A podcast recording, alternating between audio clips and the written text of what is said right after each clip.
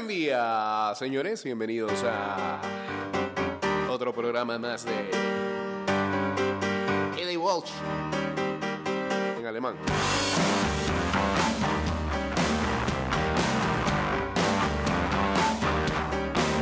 Y dice. Saturday morning, alone and barely feeling. 229-0082 arroba ida y vuelta 154 y estamos en vivo ahí en Instagram Live bien feos como en todas las mañanas y despeinados.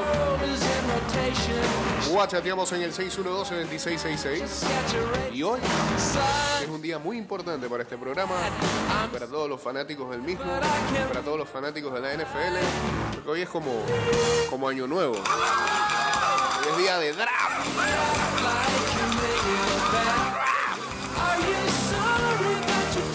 como Navidad man porque cada equipo, cada fanático de algún equipo tendrá un nuevo regalo debajo del árbol. Y los que se portaron mal años anteriores no tendrán nada. Hay equipos que no van a picar el día de hoy. Entonces los fanáticos de esos equipos se quedan como vacíos hoy. Quedan viendo el draft, pero, pero no sienten lo mismo que sienten los otros fanáticos. Que ya comienzan a discutir "Ay, qué, buen pique hizo mi gerente general o qué porquería picamos. Pero no, tú te sientes vacío porque no tienes nada que. Sí, yo te voy a esperar mañana que nos toque un pique de ronda 3. like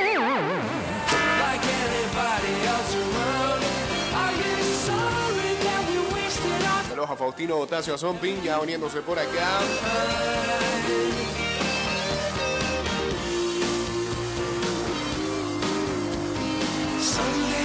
Esta noche en el Caesar Forum Conference Center ah, de Las Vegas, Nevada, miles de personas se reunirán para una demostración anual de sobreconfianza humana, dice el New York Times. El nombre oficial de esta reunión es NFL Draft. Aquí hay millones de estadounidenses que verán por televisión, nada más, estadounidenses, hermanos, a ejecutivos de los 32 equipos de la NFL escogiendo qué jugadores de universidad serán añadidos a sus rosters. Los ejecutivos, por lo general, hacen muchas decisiones que más tarde suelen arrepentirse de ellas.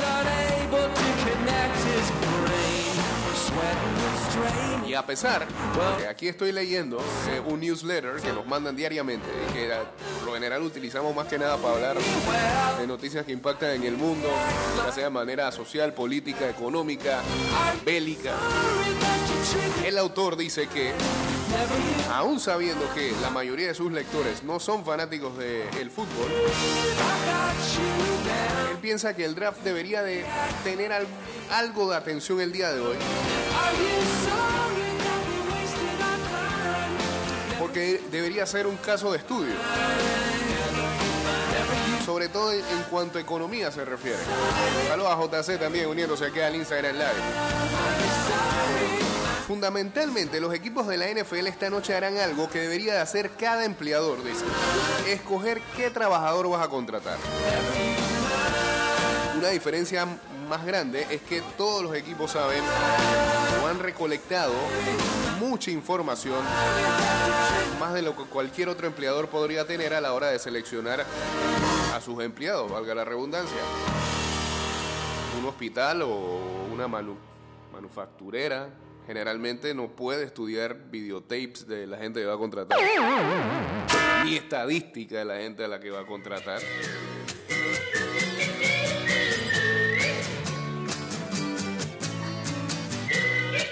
Para documentar el currículum del candidato.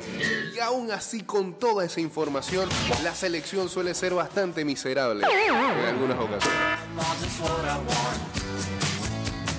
Así lo define Richard Thaler, un premio Nobel en economía, que ha estudiado el draft como un caso, show. Vuelvo y valga la redundancia. Estoy, redundando acá rato.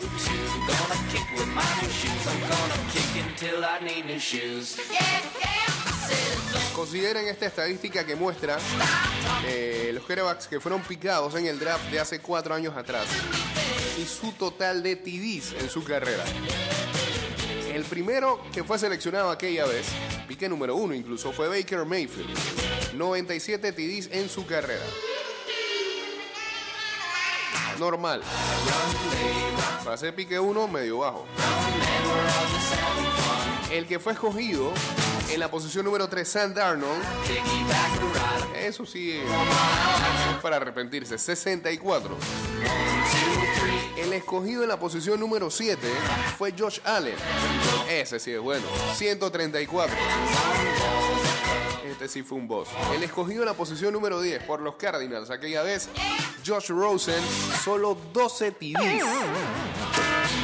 Y ha pasado periplo en varios equipos. Y Lamar Jackson, que fue un robo, escogido en la posición número 32 por los Ravens, 105 TDs. Como pueden ver, hay poca relación entre el performance tienen hoy estos jugadores y el orden en que, en que fueron escogidos en el draft. Si nos vamos a hoy, Josh Allen debió de haber sido el pique número uno y haber ido a los Browns. ¿Se imaginan eso?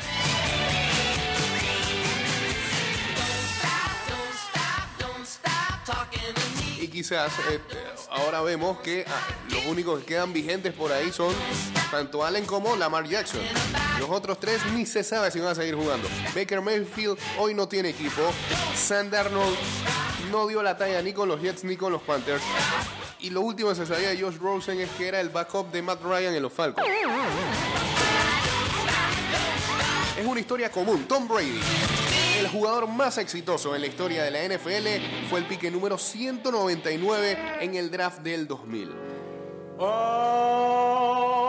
the leaves are brown Wow, todo eso. and the sky is gray. Saludos a Pedrito Altamiranda.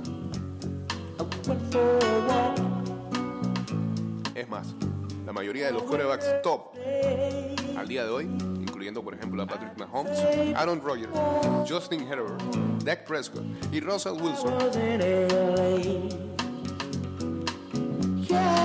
fueron picados en posiciones posteriores a otros quarterbacks que al día de hoy no lo han hecho tan bien.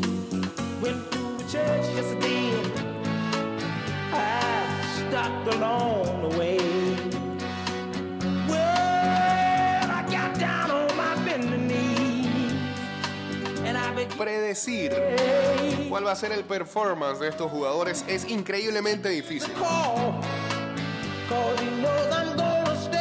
Aún en un país en donde cada vez las herramientas para tratar de medir estas situaciones tratan de ser lo más afiladas posibles. No hay un crimen en eso, dice Kate Macy de la Universidad de Pensilvania, economista. El crimen es pensar que tú puedas predecir eso. Ellos creen que pueden predecir el futuro diseñar estrategias de draft, de draft basadas en su confianza.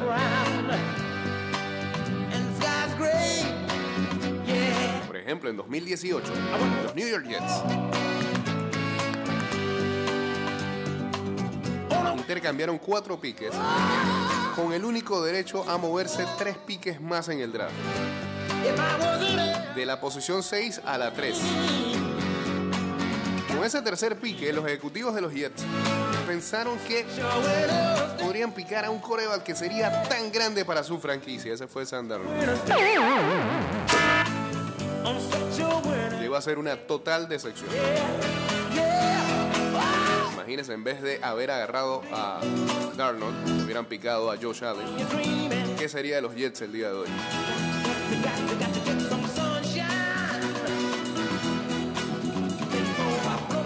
Los equipos de NFL más exitosos han adoptado una versión totalmente anti-Jets de esa estrategia. Digamos que han sido invadidos por el poder de la humildad.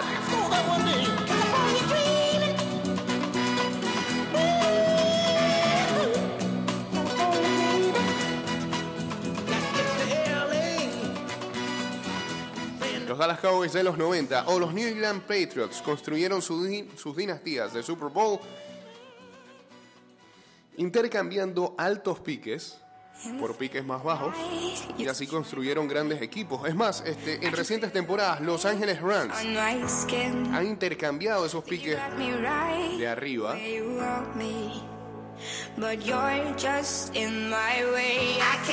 y pues actualmente los Rams son los campeones de eh, la NFL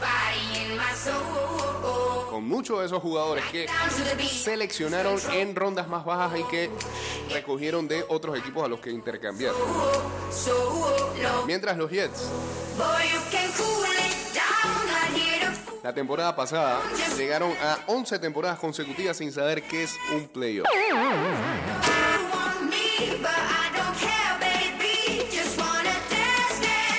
Así que ese es otro juego bastante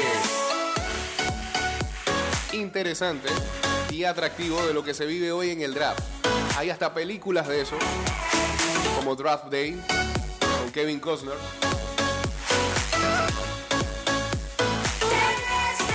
Y todos los nervios y toda la estrategia que plantan estos ejecutivos de cada una de las franquicias en sus respectivos cuartos cerca al salón donde se hace oficial el draft, los contactos con los jugadores horas previas y tratar de, digamos, We're on our way. entregarle a todos estos muchachos eh, el poder de decirle, eh, en ti me baso para construir un equipo ganador a futuro. Ida y vuelta. Olis. Aló, Aló. ¿Qué pasó, eh, Jake? ¿Cómo estás? ¿Cómo estamos? Pedrito, ¿no? Sí, ¿Qué pasó, Pedrito? Dígame. bueno, lo que estás hablando sobre los sobre los piques, bueno, el efecto Jets tienes razón porque yo soy fanático de los Jets. Mi sentido, pe- mi sentido pésame. Yo no poco en Panamá. Ajá. Y sí, sí, sí.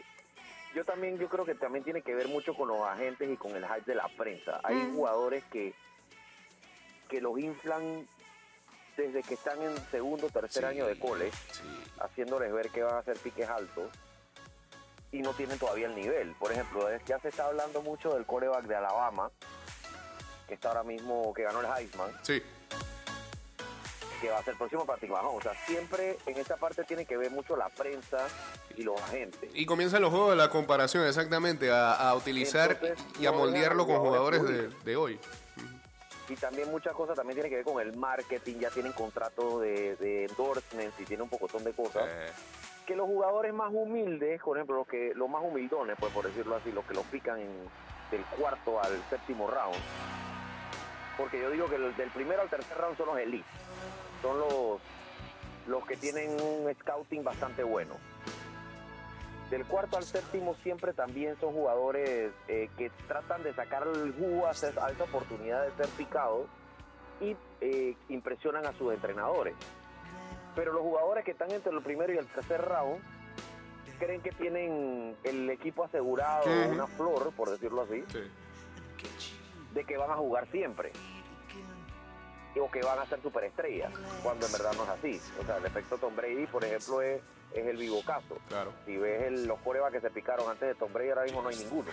Todos retirados o, ni Eh, siquiera hicieron la mitad de lo que hizo. Brady, exacto. Y también el otro equipo que también tuvo muchos problemas era fue Cincinnati. Cincinnati en los 90 y a principios del 2000 fue uno de los equipos que, que tuvo más voz en la historia del draft. Con Kiana Carter, después se fueron con, con David Klingler, después se fueron con Carson Palmer, se fue, y con todo le fue mal. Si acaso Pero Palmer un poquito, en parte pero... tiene que ver con la prensa. En parte tiene que ver con la prensa y todo este hype que le ponen a los jugadores y no los eh, les meten mucha presión desde, desde muy corto desde muy corto tiempo, desde que están en en, en college. Gracias a Dios que no es como la NBA que le meten el hype desde que están en secundaria. Eh, todavía. Eh, pero eh, la NFL eh, yo creo que van a venir con cambios radicales porque eh, ahora que expandieron una semana más, lo del, yo creo que van a meter más equipos a playoff, yo creo que eso va a venir. Yo creo que van a hacer lo mismo que béisbol y, y toda esta cosa para ganar más eh, contratos de publicidad de televisión. Sí, Cada, cada vez la, la liga eh, genera, genera más y, bueno, eh, lo que va a venir este año también es más, más visitas al extranjero, yendo a Europa eh, por Sí, primera vez a Europa, jugar. México, eh, como siempre, ¿no? Eso- Bueno, yendo, yendo a Europa que no sea Inglaterra, porque ya en temporadas anteriores habían ido a, a Londres varias veces, Sí, así que habían- había- ahora es había, Alemania, eh, ¿no? negociaciones para jugar en otras partes de Europa. Creo que habían dicho que París. Sí van, van, van a jugar en, en el Allianz Arena del Bayern Múnich esta temporada que se avecina, así que Pero muy muy interesante, la verdad. Y, y tienes toda la razón. En verdad, debería de hacerse más, más documentales sobre, sobre los- el draft de la NFL, que yo creo que es el draft más importante de todos los deportes. sí, sí, al final el que genera más el que atención. tiene más fiesta, ¿no? Así vamos a ver qué pica mi equipo hoy en los cuatro. eh, tiene dos piques entre los 10 primeros. Eh, ojalá sean lo suficientemente inteligentes para escoger con sabiduría. Y... Supuestamente dicen que van a picar un wide receiver, un receiver explosivo. Hay, hay, hay que esperar por, porque en los últimos días se ha hablado mucho de si la posibilidad de que Divo Samuel llegue allá y haya un trade en medio del día de hoy. También, Así sí, que pero vamos a ver. necesitan un, un receiver de estos eh, impactantes, esos que tienen mucha velocidad para jugar en el slot. Eh, posiblemente sea este Ohio State de Williams, eh, pero también están pensando picar un, un offensive lineman para complementar a Beckton eh, y proteger a Zach Wilson. Creo que el, equipo lo que necesita es y necesita un end. Está bien. está bien. Sí, hace rato que no tiene un Tyrant confiable ahí. Así que bueno. Listo. Gracias, Pedrito. Bueno, eh, en medio de que hablábamos con ah, Pedrito, eh, salía acá una noticia de que ha fallecido Mino Rayola. Eh, quien ah, fuera agente de futbolistas, el italiano que fuera agente de futbolistas eh, como por ejemplo Ibrahimovic, Pogba, incluso Haaland.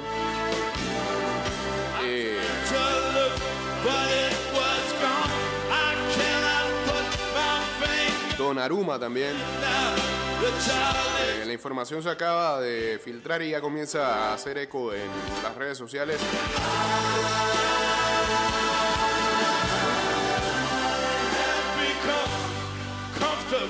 Y sorprende a todo el mundo, ¿no? 54 años. Tenía Mino Rayola.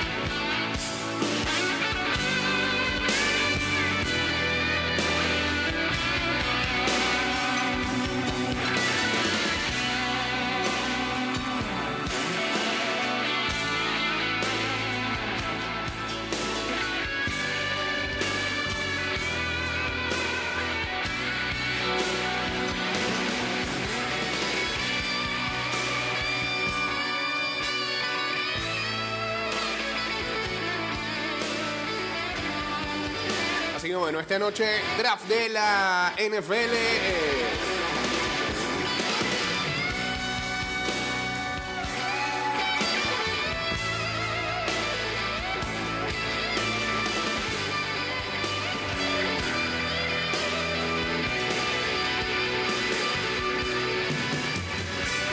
Y pues mañana esperamos estar acá para analizar, diseccionar cada uno de los piques que se van a hacer en, la noche de hoy. Recuerden que eh, esta noche son, es la primera ronda. Mañana viernes, eh, ah, y hoy arranca a las 7 de la noche. Mañana viernes a las 6 de la tarde arranca y son eh, las siguientes dos rondas, 2-3. Y el sábado termina todo desde el mediodía. Con las últimas rondas. Hasta llegar a Mr. Irrelevant. Que es el último pico.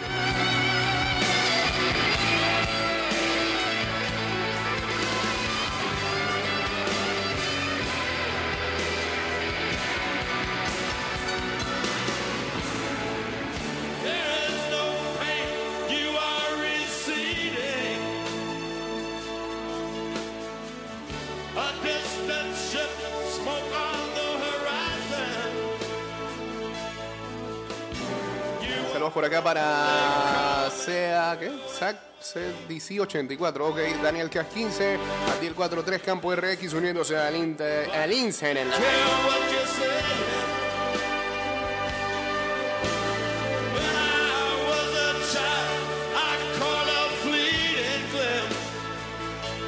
Los eh, Warriors eliminaron a los Denver Nuggets y ahora esperan al ganador de los Grizzlies o Wolves en la segunda ronda.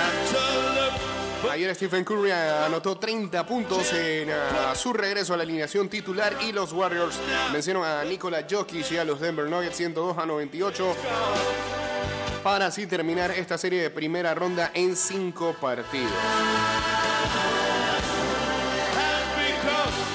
Mientras Milwaukee Bucks le pasó por encima a los Chicago Bulls que iban diezmados a este juego número 5, avanzaron a la segunda ronda, enfrentarán a los Boston Celtics. Cambio y regresamos con ah, la parte final del programa. Ya venía. En el cierre de este programa, mm, ¿cómo iniciamos? Ah, ¿no quieren iniciar? No puede ser. ¿Pero por qué? Ya no estamos viendo, hombre. Eh, se pasmó. Ah, no te puedo creer. Eh, eh, eh, eh. Y ahora sí.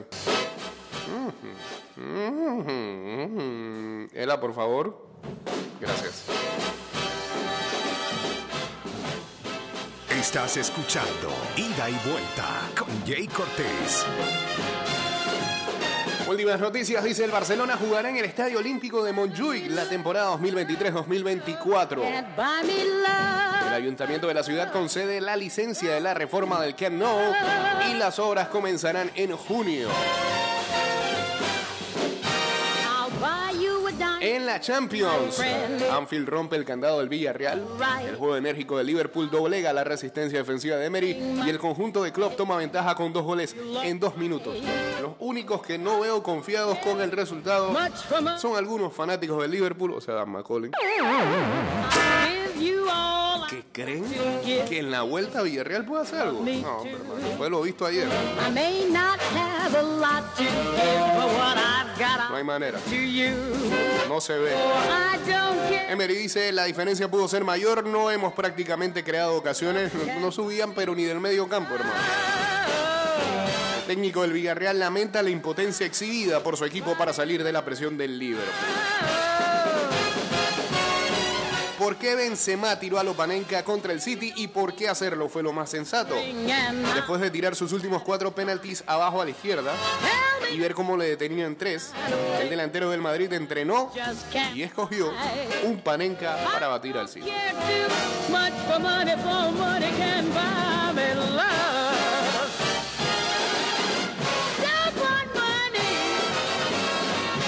Djokovic podrá jugar en Wimbledon. El grande británico que prohíbe competir a rusos y bielorrusos por la guerra permite la participación de jugadores que no se hayan vacunado contra el COVID.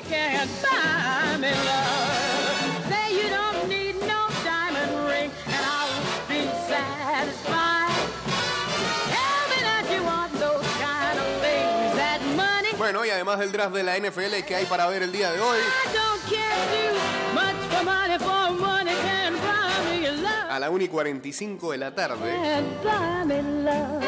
hay un Manchester. No, no, Para ser más miserable, no sé a cuál de los dos equipos que, que sea que caiga el día de hoy. En la Premier League que debían.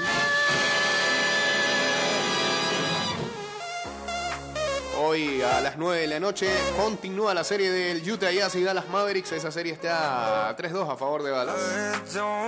A las 6 de la tarde, Toronto Raptors contra Philadelphia 76ers. Serie 3-2 a favor de Filadelfia. 6 y 30, Pelicans contra Phoenix Suns. Serie 3-2 a favor de Phoenix.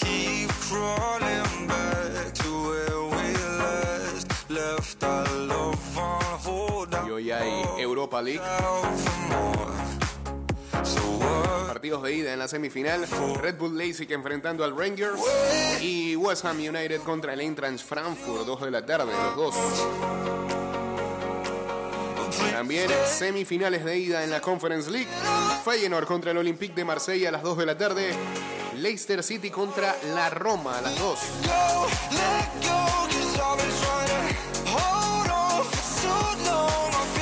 Hay Libertadores también a las 9 de la noche. Grupo E, Club Always Ready. Enfrenta al Deportivo Cali. En el grupo G a las 7 de la noche, Club Olimpia contra el Colón de Santa Fe. Heartache, I feel like I'm lost. 5 de la tarde, Universidad Católica de Chile contra Flamengo. En Sudamericana, 7 y 30 de la noche, Barcelona de Guayaquil contra Metropolitanos. Montevideo Wanderers contra Lanús. 7 y 30, Unión La Calera contra Santos. Este grupo C que es el grupo donde está el Antofagasta de Gaby Torres, ¿no? Ayer eh, le ganaron al Goiás, al Goyanense, pues, 2-1. One by one night to Pero Gaby no jugó, ¿no? my Creo que, que- que tiene lesión.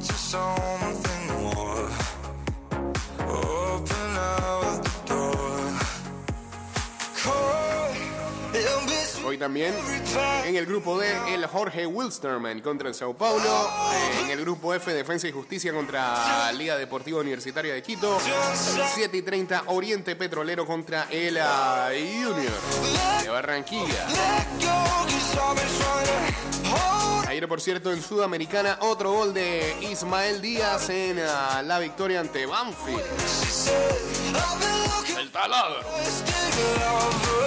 For a stick lover. 2-0. Ganó la Católica de Ecuador. Y son líderes de su grupo con cuatro puntos en tres partidos.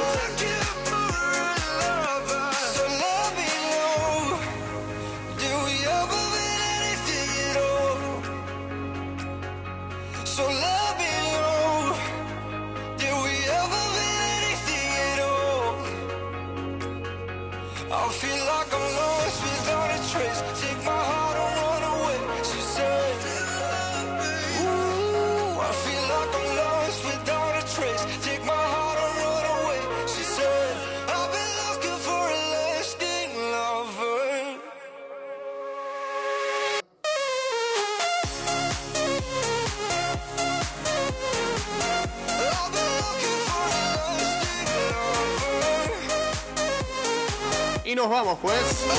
Mañana volveremos a estar por acá a las 6 de la mañana con más de ida y vuelta. Saludos a Dorsi y a su tatuaje nuevo. Y pues nada, no, o sea, volveremos a reencontrar. Eh, ya saben que este programa va directo a Spotify, Apple Podcast, Google Podcast y Anchor. Y eh, también nos pueden seguir en arroba ida y vuelta 154 en Twitter, Instagram y en nuestro fanpage de Facebook, también en TikTok, en YouTube. Eh, sí, ahí estamos por todos lados. Eh, pero en vigencia en Twitter e Instagram y en Facebook también. Eh, hasta mañana, chao.